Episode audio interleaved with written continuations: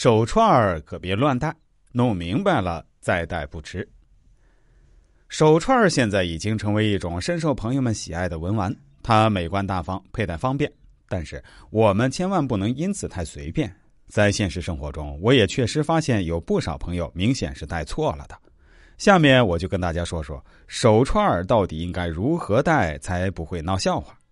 首先要说说。遇到以下几种场合，手串应该戴在左手上。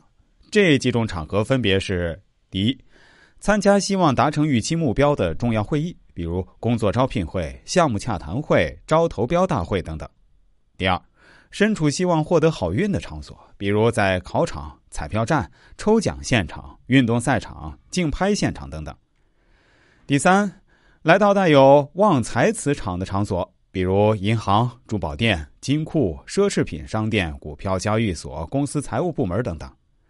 第四，参加一些喜庆祥和的典礼，比如寺庙开光典礼、各种颁奖典礼、喜庆婚宴、寿宴、开学和毕业典礼、企业剪彩等等。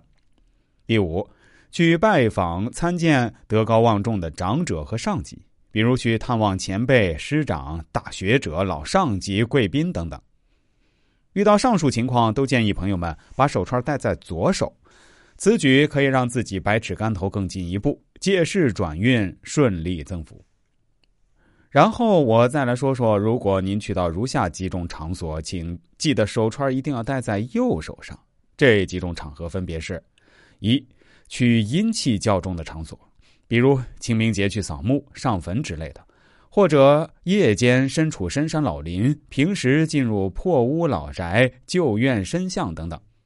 第二，去杀气较重的场所，如在法庭、医院、屠宰场里面，或者在高速公路上开车时不巧目睹车祸，或者在其他场合遇见打斗、抓捕、凶杀场景等。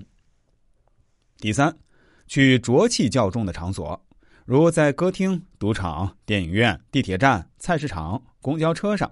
轮船舱内等等。第四，去晦气较重的场所，如洗车场、监狱附近、公共厕所、垃圾场、污水厂等污秽场所。第五，去会见探视充满负能量的人，如盗贼、犯人等等。建议大家平时尽量减少、避免去上述场所。如果因工作和生活需要不得不去。那这时最好把手串戴在右手，它会帮你挡煞化灾。不知道今天的知识大家是否 get 到了呢？如果